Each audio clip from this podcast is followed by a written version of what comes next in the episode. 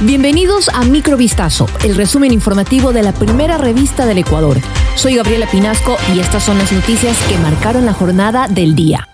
La Cancillería de Ecuador comunicó a México su rechazo ante un eventual otorgamiento de asilo diplomático a favor del ex vicepresidente Jorge Glass, quien es requerido por la justicia en un caso de peculado e indicó que sería ilícito concederle dicho refugio. El Ministerio de Relaciones Exteriores y Movilidad Humana de Ecuador informó que se ha entregado al gobierno mexicano la documentación pertinente proporcionada por la Corte Nacional de Justicia y la Fiscalía General sobre la situación judicial del ex vicepresidente Glass. Según la Cancillería, México deberá analizar detenidamente la situación con base en lo que establece la Convención sobre Asilo Diplomático de 1954, de la que son parte ambos países.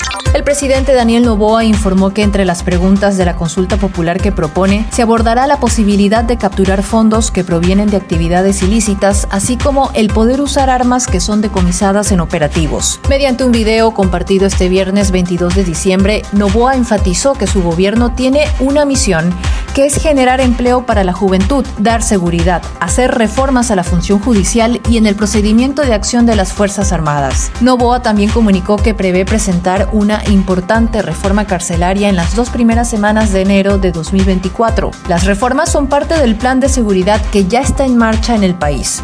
Se reformularon los cargos contra el principal sospechoso del crimen de Leti Cando, una enfermera lojana de 33 años que fue violada, asesinada y enterrada en un parque de Quito. Desde el 8 de septiembre de este año, el principal sospechoso enfrentaba una causa por desaparición involuntaria con resultado de muerte de la víctima. Pero en audiencia de reformulación de cargos, la Fiscalía argumentó que se determinaron nuevos elementos para que el caso se tramite con los presupuestos que el Código Orgánico Integral Penal determina para el femicidio. El 2 de septiembre de este año, Leti Cando salió de una fiesta en la que conoció a Johnny Caiza. Ella y otras personas más habrían ido a la casa del procesado. Desde entonces, la joven estuvo desaparecida.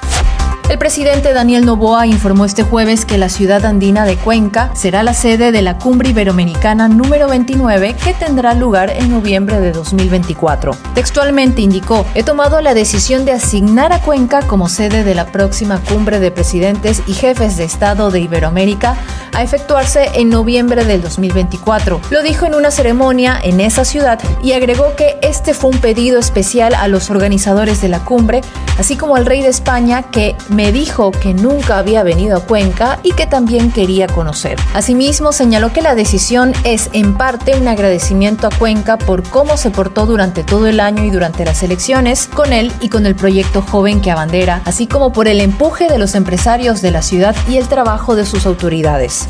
La Fiscalía de Surinam informó que ejecutará la sentencia de 20 años de prisión contra el expresidente Desi Bouterse luego de que un alto tribunal confirmara su condena por el asesinato de 15 opositores en 1982. El fallo de un alto tribunal sobre la apelación del expresidente de 78 años puso fin a una larga saga judicial. Bouterse recurría a una sentencia de una corte de primera instancia impuesta en 2019 por la ejecución en diciembre de 1982 de abogados, periodistas, empresarios y militares presos, dos años después de haber tomado el poder en un golpe de Estado. Autor de dos golpes de Estado en 1980 y 1990, Bouterse fue elegido presidente de Surinam en 2010 y se mantuvo en el poder hasta el año 2020. En la actualidad mantiene una alta popularidad, sobre todo entre las clases más pobres.